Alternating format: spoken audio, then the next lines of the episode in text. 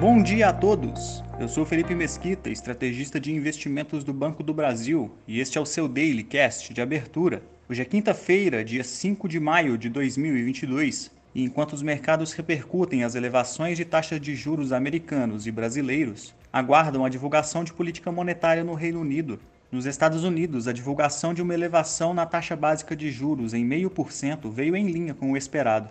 Em entrevista coletiva logo após a decisão, o presidente do Federal Reserve ressaltou que novos aumentos de 50 pontos base estão sendo considerados nas próximas reuniões, mas descartou a possibilidade de aceleração no aperto monetário acima desse patamar. As reações do mercado foram positivas após a fala do dirigente, levando a um fechamento na curva dos treasuries e aumento do apetite a ativos de risco, trazendo todos os principais índices acionários para o campo positivo no fechamento do dia. Apesar de não ter havido negociações no Japão e Coreia do Sul em função de feriados locais, a Bolsa da China retornou após três dias de mercados fechados e encerrou em alta, puxando as demais bolsas da região para o positivo. No entanto, novos indicadores do setor de serviços chinês voltaram a ressaltar os fortes impactos econômicos da nova onda de Covid-19 no país, apresentando o nível mais baixo desde fevereiro de 2020, quando foram registrados os primeiros impactos da pandemia no mundo.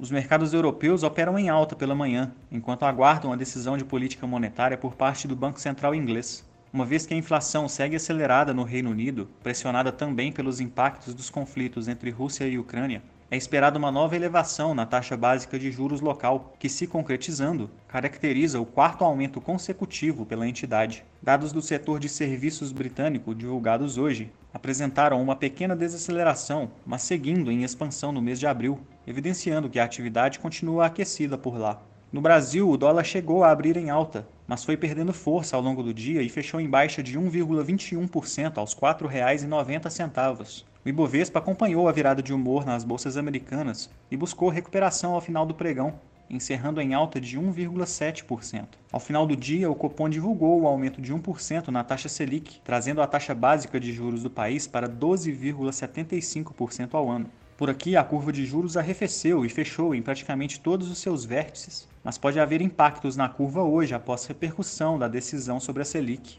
Na agenda, importantes balanços corporativos serão divulgados após o fechamento do mercado, como o de Petrobras, Bradesco, Engie e Lojas Renner. Ficamos por aqui. Um bom dia a todos e até a próxima!